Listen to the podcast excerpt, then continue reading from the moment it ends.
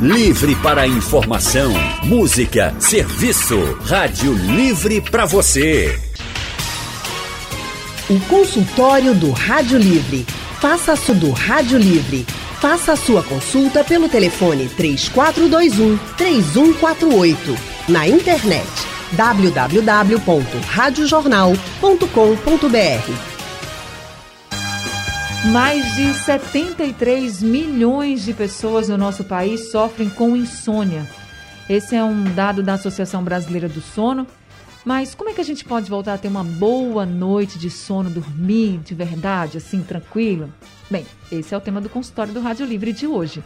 E para nos ajudar, nós convidamos o fisiologista clínico Cláudio Barnabé, que é também especialista em saúde do sono. Professor Cláudio, seja muito bem-vindo ao consultório do Rádio Livre. Muito obrigado, Anne. Boa tarde a todos. Boa tarde aos nossos ouvintes do consultório da Rádio Livre. É um prazer estar aqui novamente.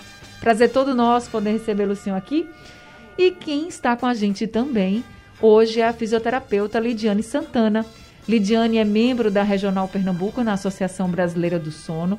É especialista em distúrbios do sono, temporomandibulares e também dor. Professora Lidiane, seja também muito bem-vinda aqui no consultório do Rádio Livre. Obrigada, é um prazer estar aqui com vocês. Prazer todo nosso. Deixa eu começar com a senhora. Insônia é doença ou é sintoma de alguma doença? Muito pertinente a gente fazer essa diferenciação, né?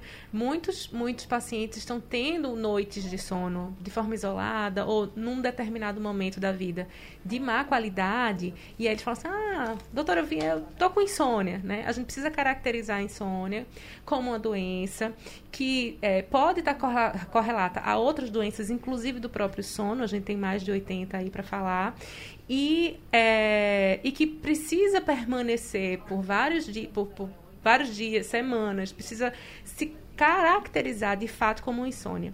Enquanto que quando eu tenho um, um distúrbio momentâneo ou uma má qualidade de sono, quase sempre ele vai estar relacionado à qualidade de sono que eu estou tendo em função dos hábitos de rotina. É, a gente sempre brinca, né? Todo mundo quer dormir bem, mas nem todo mundo faz por onde isso acontecer. Então, existe diferença entre a doença propriamente e o desconforto causado por noites não cuidadas e dias não cuidados que trazem noites de má qualidade de sono. Então, vamos configurar aqui. O que é de fato a insônia? É a pessoa que não dorme, é a pessoa que dorme uma ou duas horas e depois, quando acorda, não consegue mais dormir. Ou é aquela pessoa que dorme, mas dorme muito pouco. Não, tanto, não tão pouco como eu coloquei agora, duas horas. Porque tem gente que fala assim, ah, eu durmo cinco horas e ó, tá ok. É, a gente escuta muito, né? O que os estudos falam é que quando eu durmo menos de seis horas por noite, eu diminuo acentuadamente a minha qualidade de vida e a minha expectativa de vida. Né? Eu, tenho, eu chego a, a, a, perder cerca de 10 anos de vida é, a, quando eu começo a tornar essas seis horas rotina. Então, imagine aí os que falam que dormem três, quatro horas de Isso. sono e que está tudo bem e que a gente escuta muito. É, em relação à insônia, esse indivíduo ele tem dificuldade de começar a dormir, de manter esse sono, ou ele acorda, como a gente fala, fica fritando ali, é, e não consegue voltar a dormir. De forma que isso acontece com uma frequência importante. Na maioria dos casos, ele nem lembra quando isso começou, né? De, de ah, faz anos, faz meses. E aí é, a gente precisa investigar esse, esse indivíduo. É, é importante que a gente perceba se essa insônia está associada ou não a uma outra patologia, por exemplo, a apneia do sono, que é parar de respirar dormindo, né? O, o, o ronco, é, a, a gente viu uma campanha recente dos otorrinolaringologistas que era assim, roncar não é normal, né? E não é.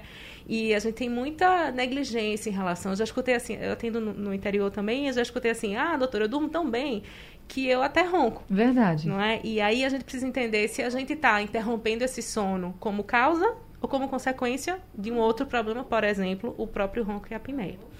E a gente precisa estar tá muito é, consciente de que faz parte, é, o desejo de estar curado faz parte do processo de cura. Então, não adianta nada professor Cláudio está aqui para falar melhor do que eu sobre a importância da atividade física, da própria qualidade de vida, do que eu como, de como eu como, da importância que eu dou né, a tudo isso. Isso tudo vai ter uma, uma relação direta no cenário é, de sono. Então, é, imagine, eu sempre gosto de dar exemplos quando eu estou conversando com os pacientes. Imagine um sujeito aí que dorme mal, mas acha isso normal e aí ele começa a acumular estresse no dia a dia, é aquele sujeito que trata que não consegue ter uma relação tranquila com família, com trabalho, que não se concentra, que tem memória afetada. E aí imagina esse, esse mesmo sujeito sedentário, que não, não se alimenta no, direito, a gente vai criando possibilidades. E é isso que traz a maioria do distúrbio de sono para a vida da gente. Professor Cláudio, por que a alimentação, a atividade física, até a luz influenciam na qualidade do nosso sono? Porque tudo está relacionado num conjunto de reações biológicas, fisiológicas fundamentais para que a gente mantenha a nossa saúde. Durante muito tempo, o sono foi é, considerado uma atividade inerte. Então, se eu conseguisse vencer o sono, eu poderia ser mais produtivo. Então eu durmo menos porque eu posso ter mais tempo para lazer, eu posso ter mais tempo para produzir. E hoje há uma perspectiva de blogueiros em geral divulgando trabalho enquanto eles dormem e têm a vida que eles gostariam de ter. Quando na verdade isso é um erro crasso, onde dormir é um estado de semiconsciência. Hoje a gente tem noção total desse quadro fisiológico, tanto que a gente não chama mais sono, a gente chama do ciclo sono-vigília. Eu preciso estar um determinado tempo acordado e eu preciso estar um determinado tempo dormindo para que eu tenha as funções fisiológicas muito bem ajustadas, de modo que as pessoas passam a ter, por não terem sono de qualidade, passam a ter sintomas como depressão, ansiedade, compulsão, distúrbios de, de concentração, diminuição da capacidade de de cognição e captação e retenção de conhecimentos, dentre outros fatores que são importantes, que são desencadeadores de diabetes, obesidade, hipertensão, distúrbios temporomandibulares, como foi falado pela doutora Lidiane. Então, na verdade, é todo um ciclo fisiológico, como a doutora Lidiane colocou, todo mundo quer dormir bem, mas a gente não tem educação para o bom sono. O sono precisa ter cuidados com isso, assim como a gente tem cuidados com a higiene bucal, assim como a gente tem cuidados da higiene da pele, do cabelo, eu preciso ter cuidados específicos, nós chamamos até de higiene do sono, para que eu tenha um sono de boa qualidade.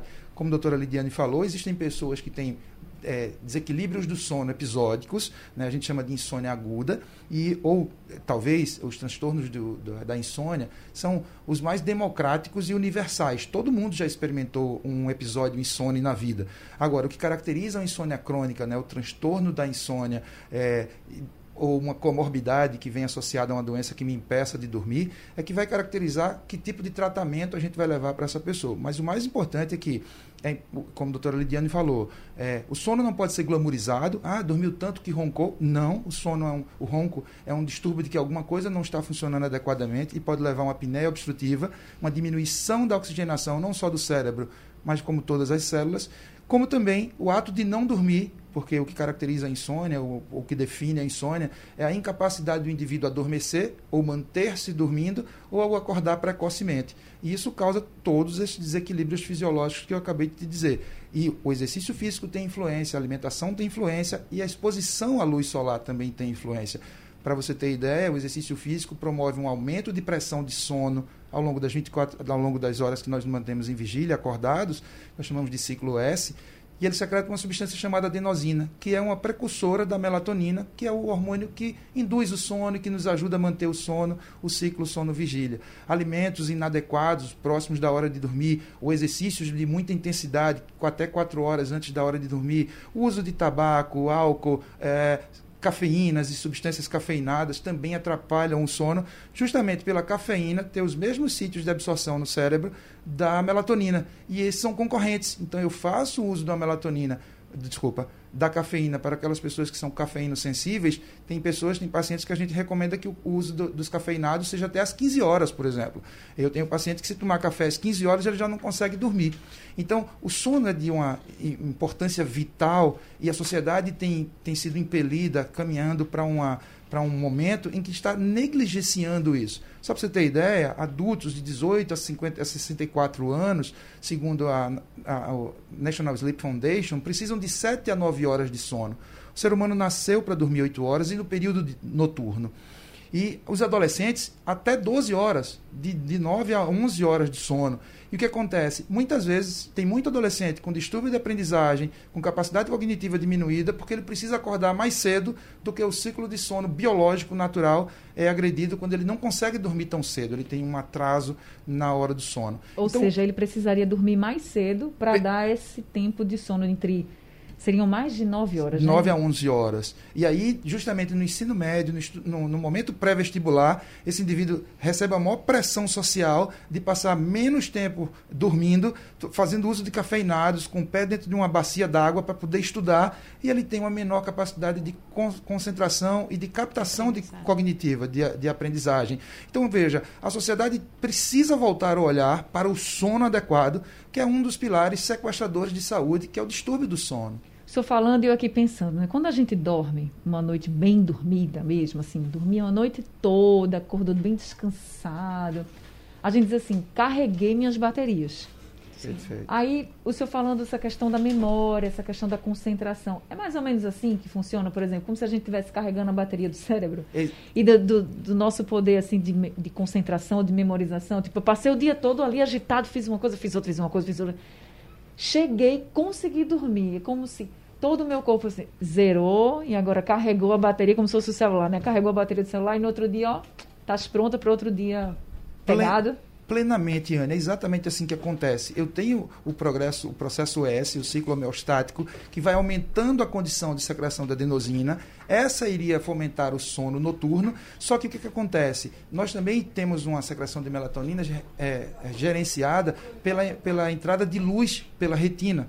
Então, é, o que acontece? A gente agora tem os sequestradores do sono, que são as telas, os emi- emissores de luzes azuis. Então, arquitetos fazem quartos de criança cheio de televisão, cheio de iluminação. A- a- o quarto de todo mundo tem uma televisão, quando no quarto, só deveria, na cama, só se deveria fazer duas coisas. Ou dorme ou namora. As pessoas vão hoje para a cama trabalhar, vão com emissão de luz azul, com um emissor de recompensa, que é o smartphone, e ficam ali entretidas. Então, entrete a cognição e ainda tem um inibidor do hormônio que iniciaria o sono. Então, quando eu tenho um sono adequado, e se a gente fizesse uma enquete aqui com os nossos ouvintes, quando foi a última vez que você se sentiu acordado com sono repousante, satisfatório e acordou sem vontade de continuar na cama? Enquete feita. É Quem mais- quiser aqui mandar mensagens para o WhatsApp, 99147 8520.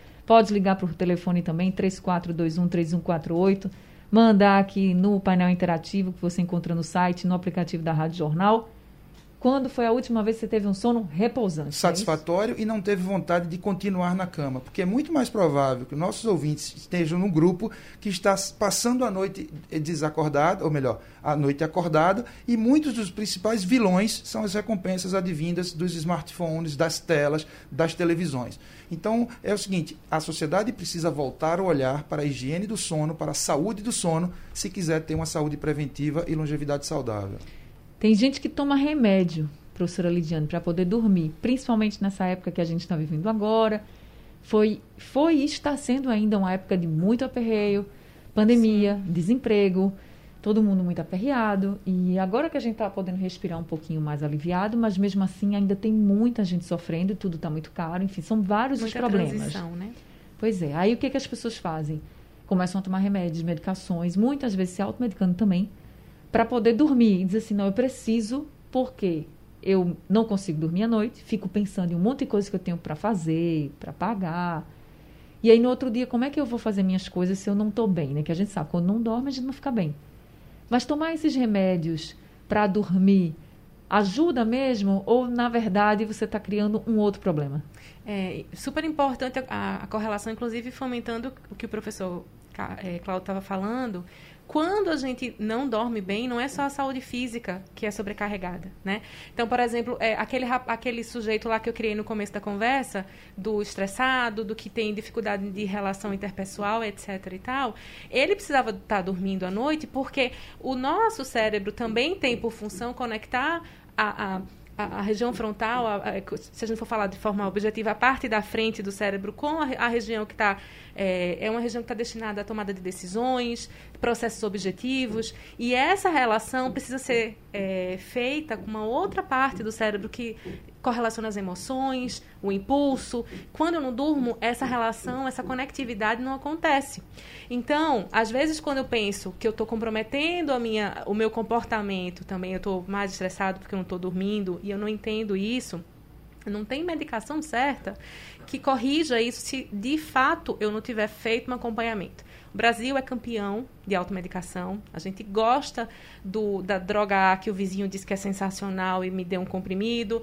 A gente tem, às vezes, amizade com o farmacêutico que está ali e que acaba entregando para a gente um, um, remédio milagroso. Em se tratando de sono, não existe milagre. A gente até gostaria que existisse milagre. Né? É, é, então, esse paciente ele pode até precisar de uma medicação, porque em algum momento ele fez uma escolha errada. A gente está o tempo todo fazendo escolhas.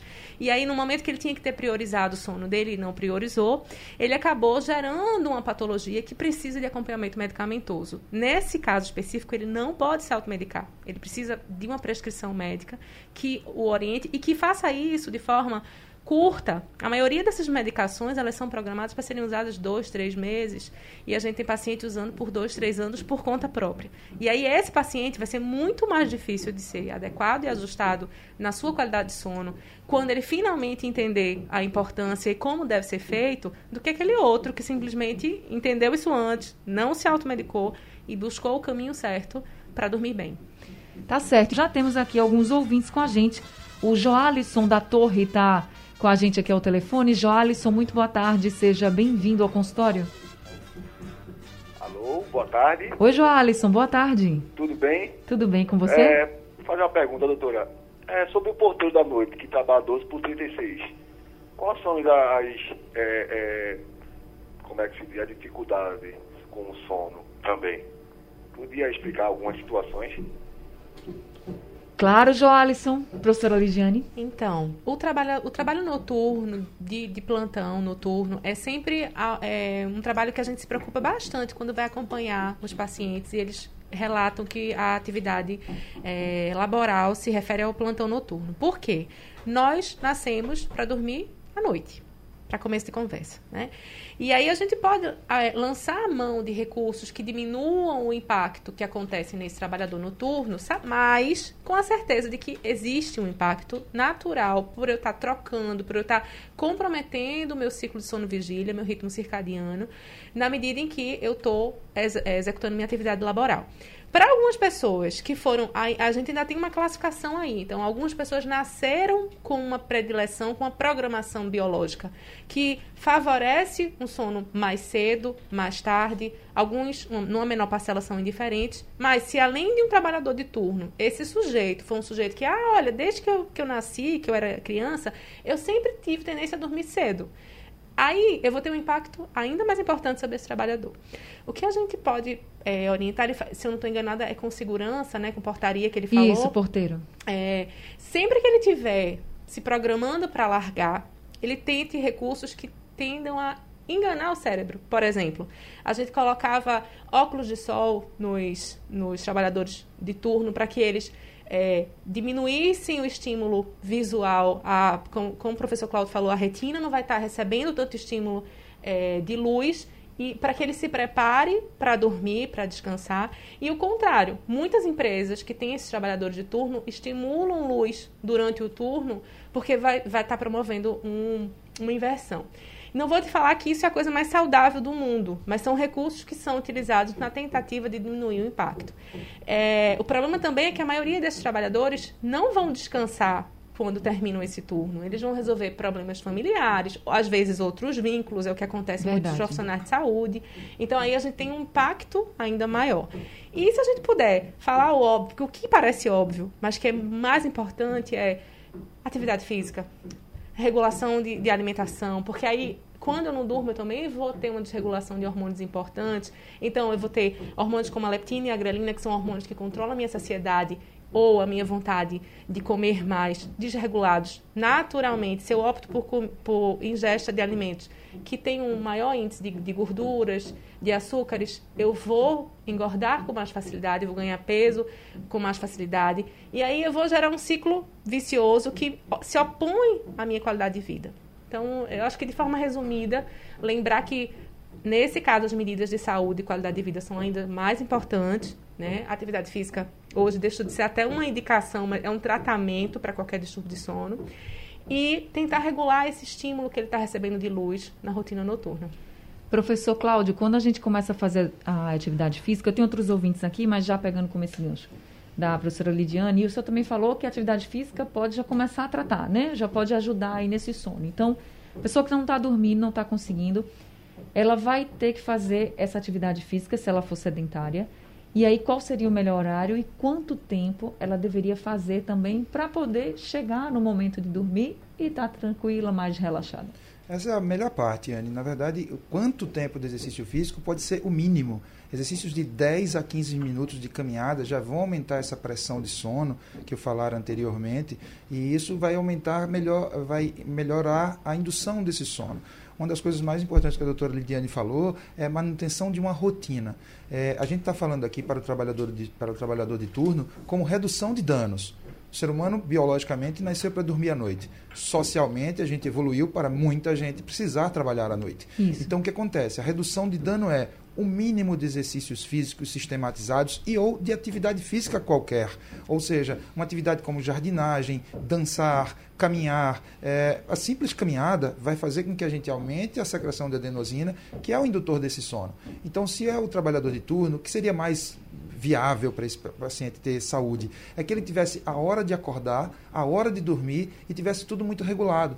Alimentos adequados, por exemplo, quando você não tem sono adequado, como a doutora Lidiane falou, você desequilibra o ciclo da saciedade e se você faz alimentos inflamatórios, você promove toda uma, uma diminuição da, da permeabilidade seletiva intestinal, promovendo todos os distúrbios neurotransmissores e diminuindo ainda mais essa capacidade de dormir. O que nós falamos especificamente com relação à insônia, é que o tratamento padrão ouro para insônia não é o medicamentoso. A doutora Lidiane falou muito bem. As pessoas estão usando medicação aguda, que era para utilizar por dois, três meses, por dois, três anos. E isso, inclusive, é um indutor de insônia crônica, do transtorno do, do da insônia. Então, o resultado, com relação a, a a redução de danos, a prática do exercício físico sistematizado, e se eu pudesse fazer uma, uma prescrição generalizada agora, que todas as pessoas comecem a caminhar hoje 30 minutos. 10 minutos de manhã, 10 minutos de tarde, 10 minutos à noite. Isso é cumulativo. Então eu não preciso sair para caminhar 30 minutos. Eu não consigo fazer 30 minutos. Que façamos 10. Porque a adenosina secretada nisso aumenta a pressão do sono e, consequentemente, melhora a qualidade do sono à noite. Mesmo que você esteja cansado, poxa, eu não dormi direito, ou não dormi, né? Porque trabalhei de noite, enfim.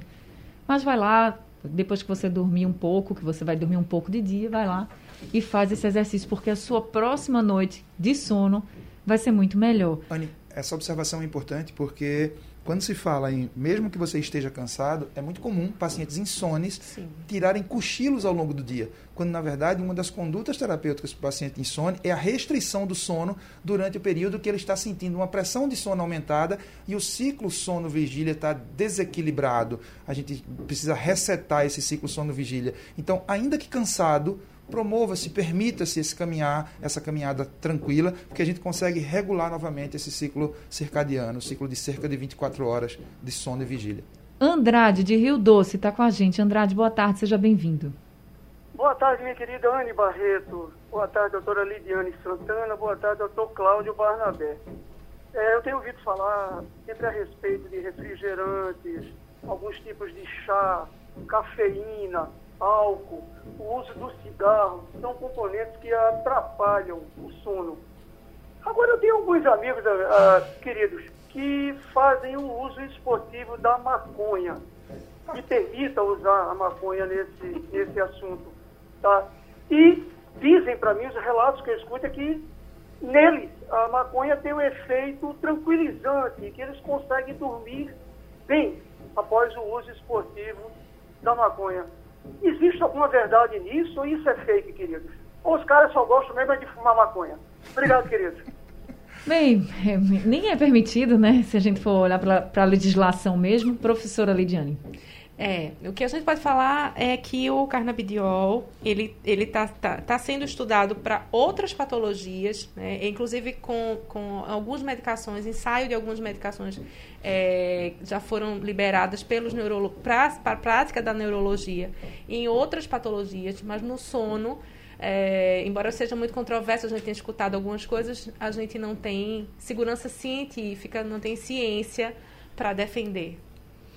Tá é, certo. O uso é, recreativo dessa substância ilícita e de, de, contravenção é o tetraído canabinol. Na verdade, ela é um, um, um depressor do sistema nervoso central e ela promove, sim, além de, de promover um aumento dessa fome, uma disfagia, uma, uma, uma alimentação é, exagerada, ela também promove uma letargia que pode, por vezes, diminuir o sistema nervoso central, diminuir, ativar o sistema nervoso autônomo parasimpático e promover alguma letargia, sonolência. Mas não se pode a, a, associar a isso a um estado de adequação da arquitetura do sono e fazer com que a pessoa tenha um sono de qualidade. Não está relacionado. Tudo que a gente altera de estrutura de sono, a gente está alterando o próprio ritmo circadiano. Né? Então, é como se ele estivesse, por exemplo, fazendo o gesto de uma droga lícita é, de, destinada ao sono. Perfeito. Jaziel, de Beberibe, também está com a gente. Oi, Jaziel, boa tarde. Boa tarde, Ana. Nisso aí eu já entro levando apenas uma vantagem. Porque eu não enxergo, então, claridade de noite e de dia para atrapalhar meu sono não é problema. Só que eu tenho insônia desde os 12 anos. Sempre que eu ia dormir, eu sempre fui fui, é, ia dormir cedo, que meu pai colocava a gente criança, mas eu nunca fui de dormir bem. Eu, desde os 12 anos, hoje eu estou com 52, tenho 1,85m, peso 70 quilos, não sou obeso. Agora, uma alimentação boa, boa que eu digo balanceada, mas graças a Deus eu tenho com que me alimentar. E estou com 50 anos, nunca fui de dormir, de dormir bem não. E assim, se eu passar a noite todinha acordada, e durante o dia eu tiver alguma atividade para fazer, eu faço numa boa, não tenho dor de cabeça, não fico com sono. E quando é de noite, geralmente é pronta para dormir de novo. Será que esses anos todinho o meu organismo não se adaptou a isso, por isso que eu não sinto tanta coisa e na expectativa de vida, eu creio que eu sou imortal, porque desde 12 anos já estou com 52. Calma, rapaz. Jaziel, obrigada. Eu já, junto com o Jaziel, tem a pergunta aqui do Sandro dos Torrões, que diz, bem parecido com o Jaziel, ele diz que desde os 13 anos de idade só dorme no máximo 6 horas. E diz que até hoje não consegue dormir mais que isso, e quando passa dessa hora, ele diz que se sente estranho se passar dessa hora para mais, assim, se sente estranho, tipo, com dor no corpo, fica meio mole, meio mazelado, enfim. Doutora Lidiane. Então, a, é, a, gente se acostuma com tudo, né, doutor Cláudio? Não é professor Cláudio? Até com o que não deve se acostumar. E aí, na hora que, quando a gente faz assim, ah, eu quero agora, é, criança, né? A gente sempre, eu sempre comparo, a gente faz um trabalho com sono infantil também, e eu sempre comparo. Um bebê, em geral, a gente faz uma rotininha ali, dá um banho, é, dá um leitinho, bota um pijama, coloca para dormir. Aí algum tem a naninha, a fraldinha. A gente cresce e esquece que isso é ritual de sono. Que a gente precisa ter isso na nossa rotina, na nossa vida para o sono funcionar. E a gente começa a atropelar, né? A vida moderna, o trabalho, a família, a maternidade, a paternidade, tudo isso vai alterando essa rotina e a gente esquece. A gente está treinando ali o nosso cérebro. A gente está dizendo para ele assim, olha só, dormir não é importante não, tá? Uh, quando eu estou com fome, eu vou comer, mas quando eu estou com sono, vou fazer outra coisa, porque eu posso fazer isso, porque não é importante. E ele vai aprender isso. Então, da mesma forma que a gente aprende a dormir bem, e em geral dá até mais trabalho, porque já tem um pré-trabalho de dormir mal, é, eu posso acostumar meu corpo a dormir mal. Esse impacto, essa conta, eu espero que, que você seja imortal, Josiel, mas essa conta uma hora vai chegar, seja na, na, na, no metabolismo, seja numa pressão arterial, é, que a gente tem todo final de semana uma série de pacientes que têm distúrbio de sono lá na emergência, fazendo medicação de urgência, trocando droga antipertensiva, sem saber que, no fundo, o que está ali é um transtorno de sono de um paciente que nunca aprendeu a dormir bem. Né? A gente não pode ir muito além em relação ao diagnóstico dos dois, a gente não tem material para isso. Mas em algum momento seria interessante que eles tivessem passado por uma triagem de consultório com um especialista para entender de fato essa insônia, se tem correlação com outra patologia do sono, se não, se é, se é de rotina, de hábito de sono construído. Mas a grande maior parte do, dos insones adultos são crianças que não aprenderam a dormir bem. E aí eles colocaram aqui, né, justamente na adolescência, que eles deveriam estar dormindo aí 11 horas, mais de 9 horas, 11 horas. Eles estão dormindo 5, 6 horas, então realmente já é um problema antigo que vai se perpetuando. É, o, o, adolescente vira é o preguiçoso, né? O, Exato. O que, ah, acorda porque deixa de preguiça. Né?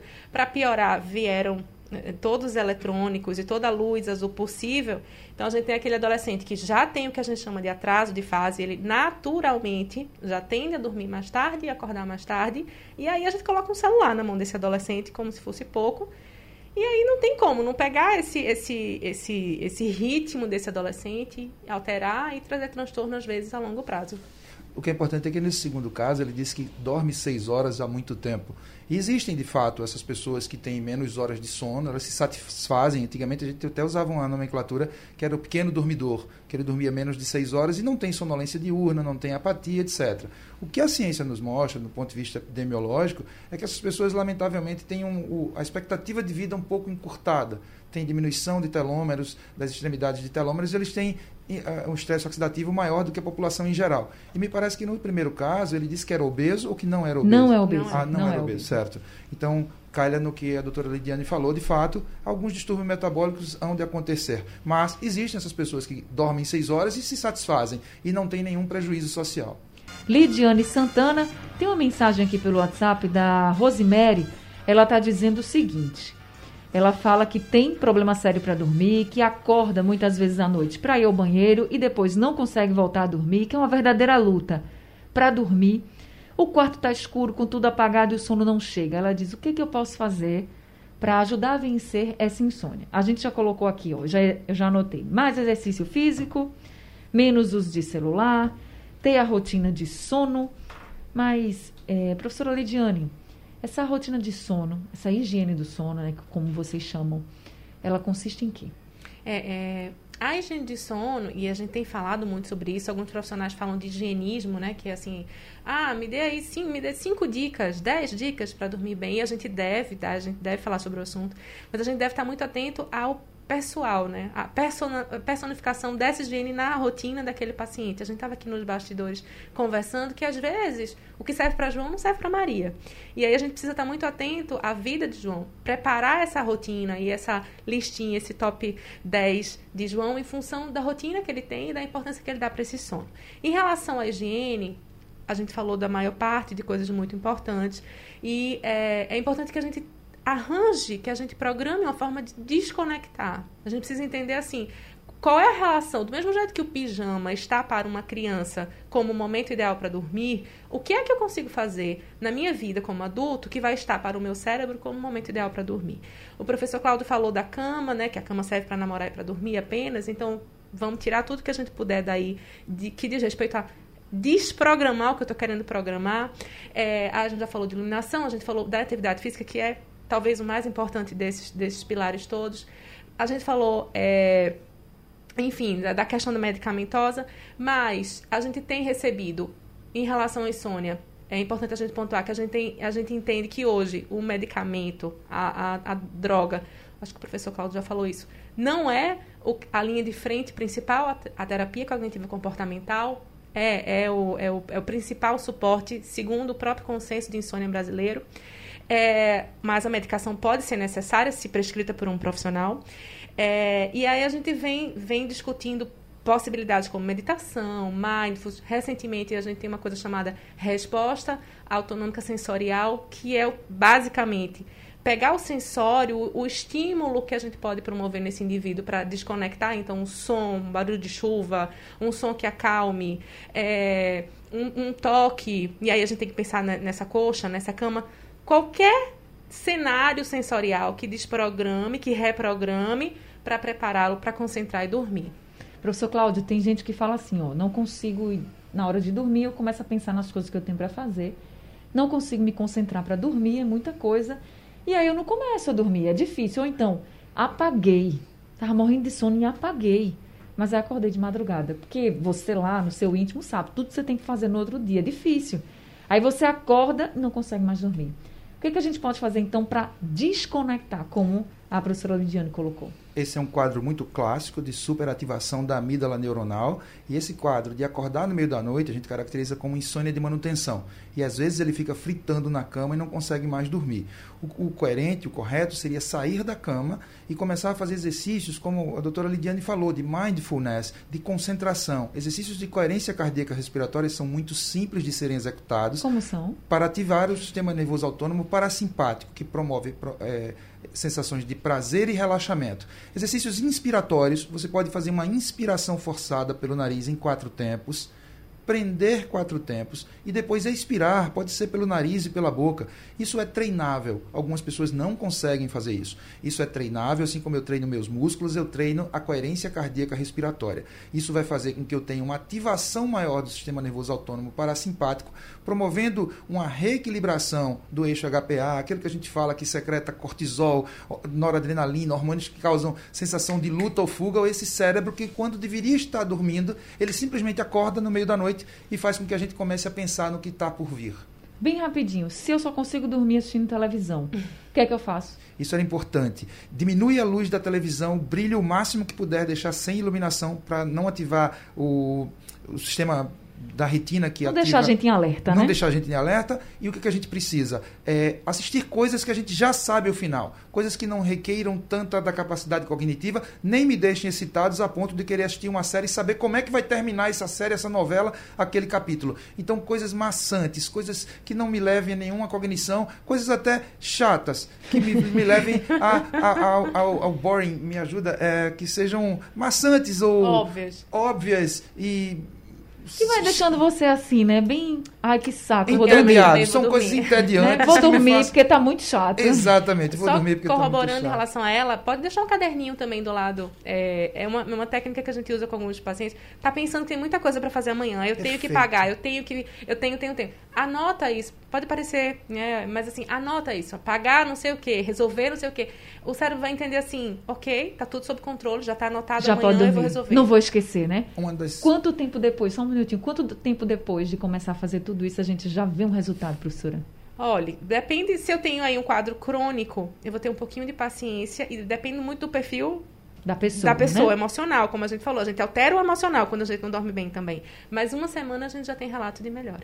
Professor. Talvez uma das coisas mais importantes que a gente devesse deixar aqui como considerações finais é que eu só devo ir para a cama quando estiver com sono. Perfeito. Então, eu devo diminuir as luzes da casa a partir da noite. Quando a noite começa a cair, eu diminuir a intensidade de luz. Eu posso ler alguma coisa a uma luz baixa, a uma luz quente, mas só ir para a cama com sono. Se a partir de 15, 20 minutos, no máximo 30, eu não conseguir pegar no sono, que eu levante da cama para que eu não condicione o meu cérebro a achar que aquele lugar é possível ficar fritando, virando para cada lado. Vamos todo mundo dormir bem esse fim de semana, gente. É isso que a gente precisa, né? Não para descansar. Professor Cláudio, muito obrigada, viu? Muitíssimo obrigado. Professora Lidiane, muito obrigada também. Obrigada, sempre um prazer. Todo mundo dormindo bem. É isso aí. Sejam sempre muito bem-vindos aqui com a gente. O Rádio Livre de hoje fica por aqui. A produção é de Gabriela Bento, trabalhos técnicos de Edilson Lima, Sandro Garrido e Railson John. No apoio, Valmelo, a direção de jornalismo é de Mônica Carvalho. Sugestão ou comentário sobre o programa que você acaba de ouvir, envie para o nosso WhatsApp 99147 8520.